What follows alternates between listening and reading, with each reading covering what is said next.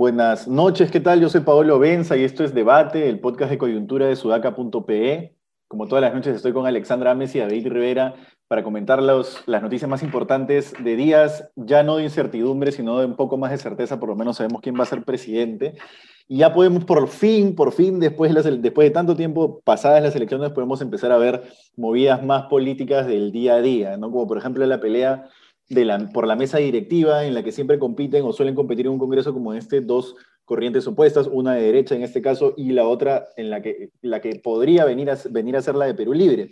Pero, según un informe publicado por René Subiete en El Comercio, eh, el problema de Perú Libre es que para poder conformar una lista que pueda tener posibilidades de ganar, necesita Acción Popular, Podemos Perú y Somos Perú, que son las que se han mostrado, digamos, abiertas al diálogo con, e, Perú Libre, que tienen, han tenido ya un diálogo por la mesa directiva, pero, eh, según dice el comercio, el problema ahí es que ninguna de esas agrupaciones está dispuesta a ceder o parece dispuesta a ceder a su oposición a una asamblea constituyente. Entonces es interesante cómo cuando empiezan a operar los mecanismos políticos que, digamos, la democracia, la separación de poderes está pensada por algo, ¿no? Porque algo funciona no tiene por qué ser siempre algo fallido, no tiene por qué ser siempre una desgracia. Entonces, por lo menos acá vemos cómo la necesidad de negociar políticamente en el Congreso le, va, le puede hacer soltar el tema de la Asamblea Constituyente.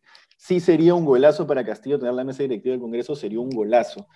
Eh, le daría muchísima gobernabilidad y le permitiría, digamos, reponer los problemas que probablemente, va a tener, ¿no? Pero ¿cómo lo ven ustedes?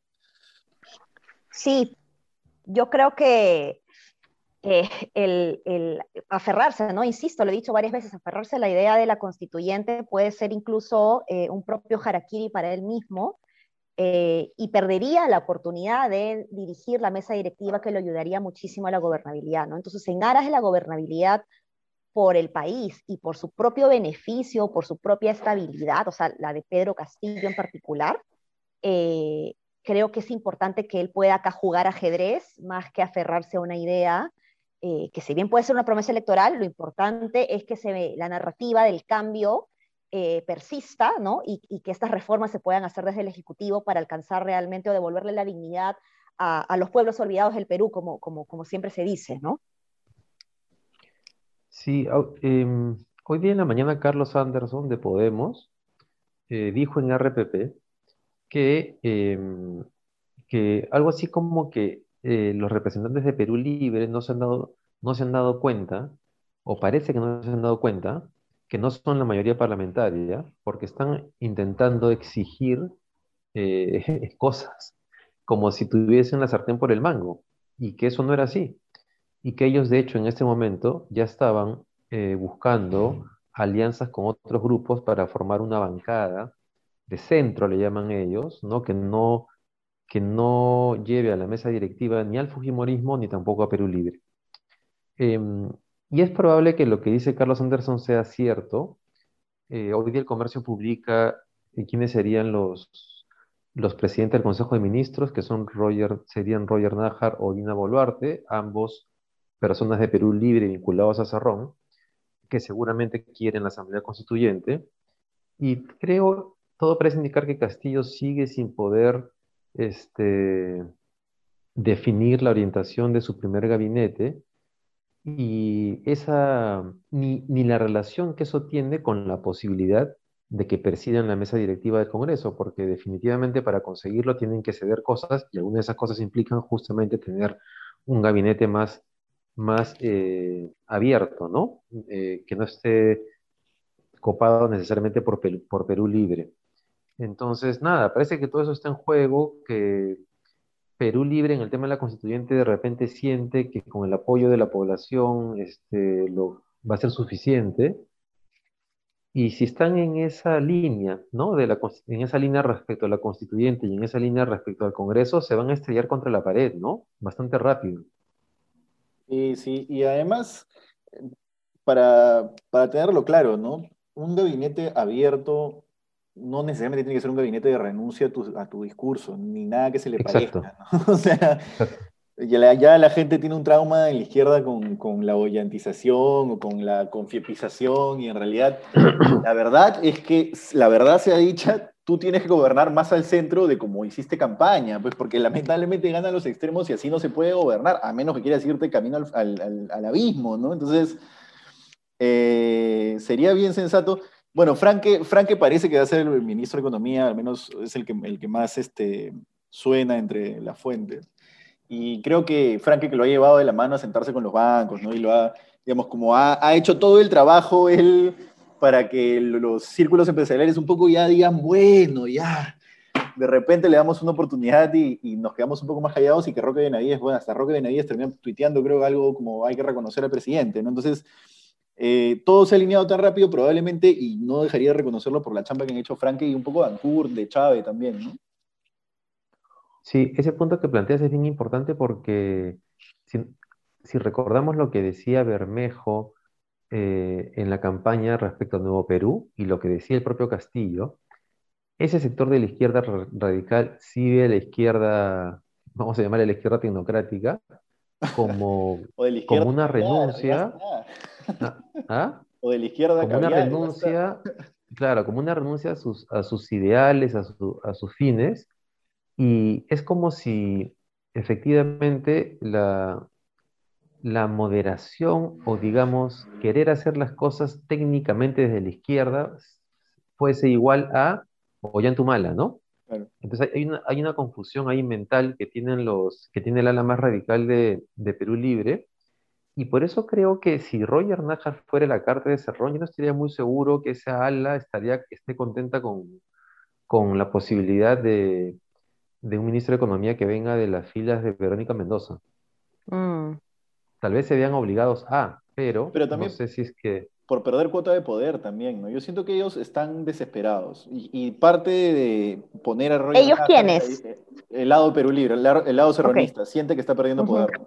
Entonces, para poner en agenda dicen, ya, puede ser Roger Najar, pero creo que eso lo que demuestra también es debilidad, ¿no? ¿De quién? De ellos. De parte de, de los serronistas, claro. De Cárdenas. Es verdad, es verdad. Y además, solamente para terminar con eso, sería, sería absurdo tener un primer ministro del ala serronista considerando lo que se viene en el caso de los dinámicos del centro, ¿no?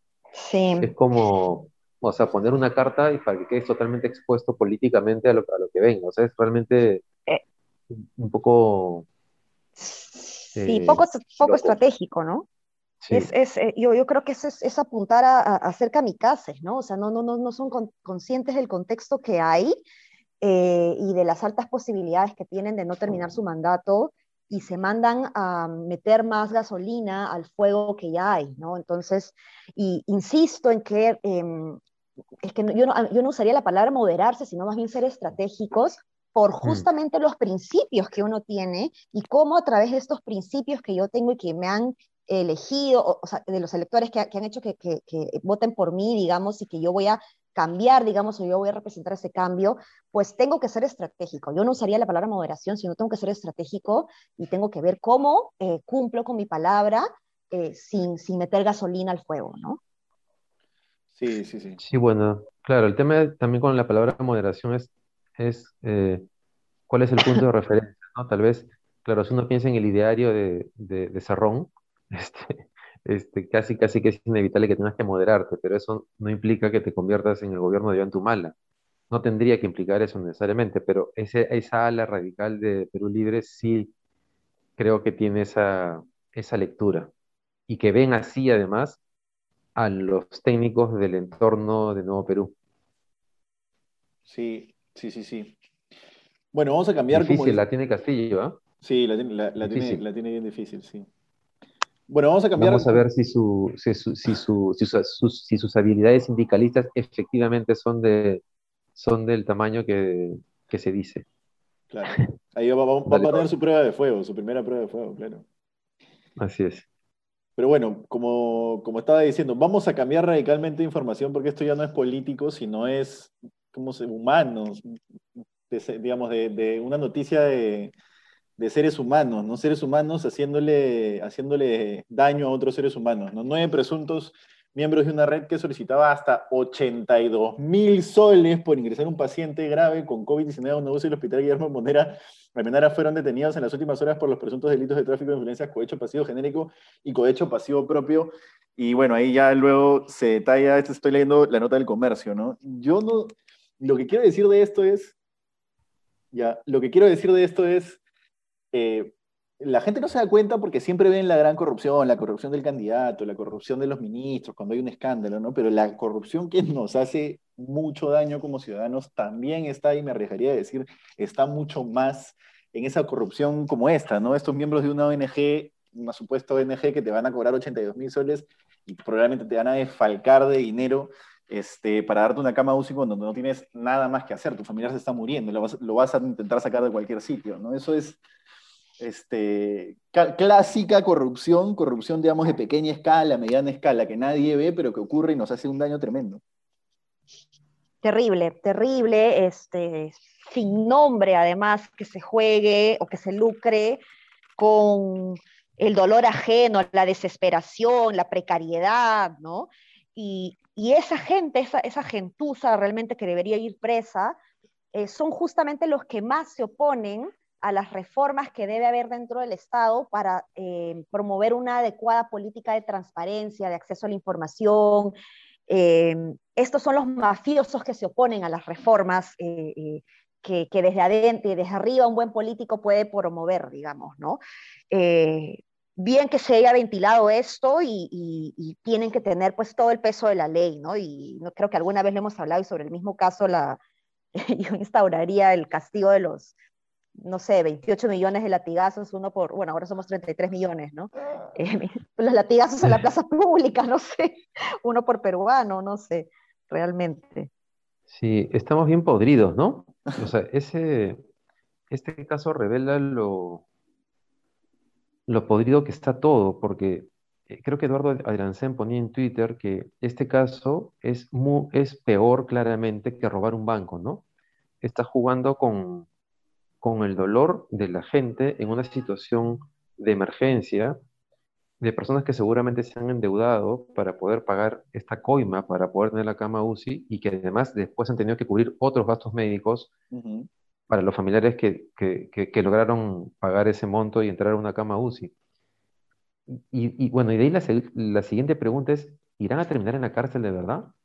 Porque lo que suele pasar con estos casos es que resuenan, duran dos días, tres días, una semana, y al final, en realidad, uno ni siquiera sabe qué cosa ha pasado, ¿no? Es más probable que termine en la cárcel un robacelulares que estas mm. mafias este, que ya tienen redes no solamente en el hospital, sino también en el sistema de justicia. Mm, sí. Así es. Oye, Ale, y con lo que, que van a volver a operar.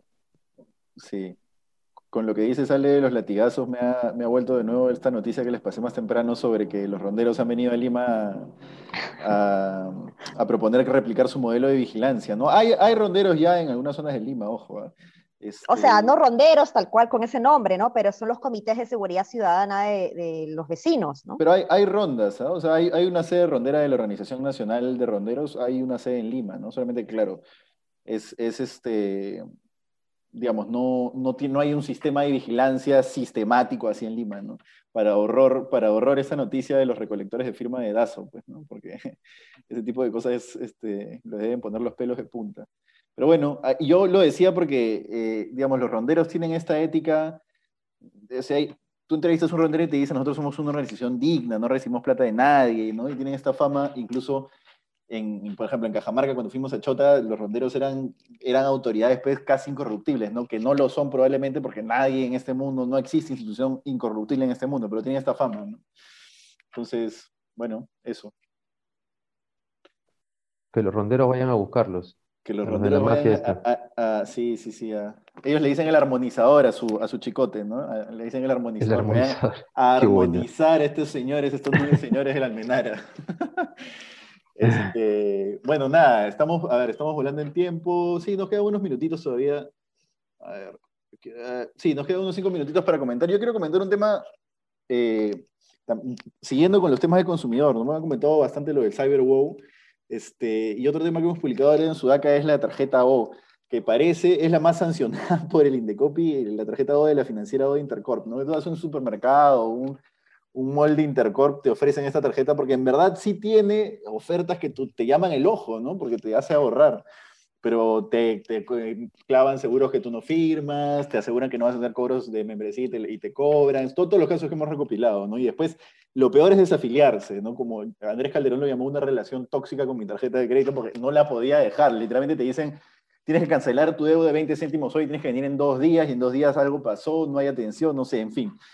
Entonces, este, es importante que la gente entienda que lo que el Indecopy puede hacer con esto es casi casi la punta del iceberg, ¿no? Yo no sé qué, no, no hay mucho más, eh, tendría que ser otro tipo de, de, enfoque normativo, ni siquiera de, de gestión, porque ahora el Indecopy está mejor que con Galiufi, pero, pero ya no sé qué más puede hacer, ¿no? Yo he pasado por eso también, por esa experiencia. ¿Por la O? Y, Sí, claro. Hace, eh, ¿cuánto tiempo tiene esa, esa, esa, esa tarjeta más o menos? No sé. ¿Cinco? sí, tres, cuatro, sí. Sí, al, comienzo nomás. Este, pero y ahorita estoy, por ejemplo, en un chongo con claro, alucinante. Este, pero, pero claro, en el Perú todo el tema de protección al consumidor falta meterle mucho punche, ¿no?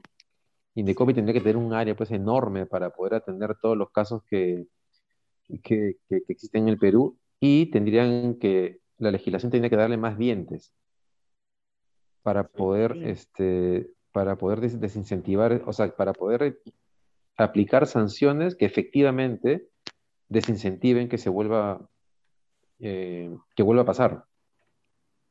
Sí, así es. Sí, sí, no, e, es este, o sea, hace falta mucha, mucha mano dura ahí pero también campañas de, sensibilización para que la gente, de información más que sensibilización, para que la gente entienda eh, los, estos trucos, digamos, que hay detrás, digamos, que uno tiene que saber, ¿no? Inclusive puede venir hasta de la, de la, del sector privado, ¿no? El, ABC de la banca, si no me equivoco, es del BCP, pero también Asbank como asociación sacó algo que fue bien importante en donde hablaban cuando vas a pedir una tarjeta de crédito pregunta por la TCEA, pregunta por tal eh, eh, eh, interés, ¿no?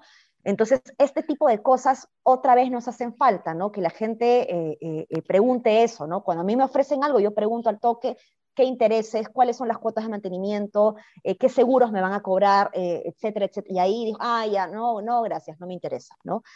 pero la información no debe ser, pues, em, solamente accesible para una élite, ¿no? Sí, sí, sí. Y, una cosa importante en el Indecopy, ojo, es que pueda lograr un balance entre RO y RDR, ¿no? Recursos ordinarios y recursos directamente recaudados, porque por ahora vive casi de sus multas. Entonces, eh, digamos, no sé si eso te da la capacidad para enfocarte en algo que es mucho más importante, que es preventivo, ¿no? por ejemplo, ahora están haciendo rankings de las más sancionadas y los publican en medios. Eso está bien, pero eso se tiene que multiplicar por 10, 100 el consumidor tendría que poder saber que están parados por Indecopy. Hoy creo que no lo, no lo siente o no lo saben. Pero bueno. Así es. Faltan recursos, faltan recursos y, y también ver que las, que las sanciones y las multas sean mucho más altas. Porque si las empresas después de las multas siguen haciendo lo que hacen, es porque les, sale a cuenta pagar la multa. Sí, así es. Pues. Bueno, eso es, eso es. Hemos hecho 20 minutos clavaditos, así que nada, nos vemos mañana y gracias por escucharnos, coméntenos, compártanos y nos encuentran en sudaca.pe. Hasta mañana. Listo, nos vemos. Chao, chao. Hasta mañana, chao, chao.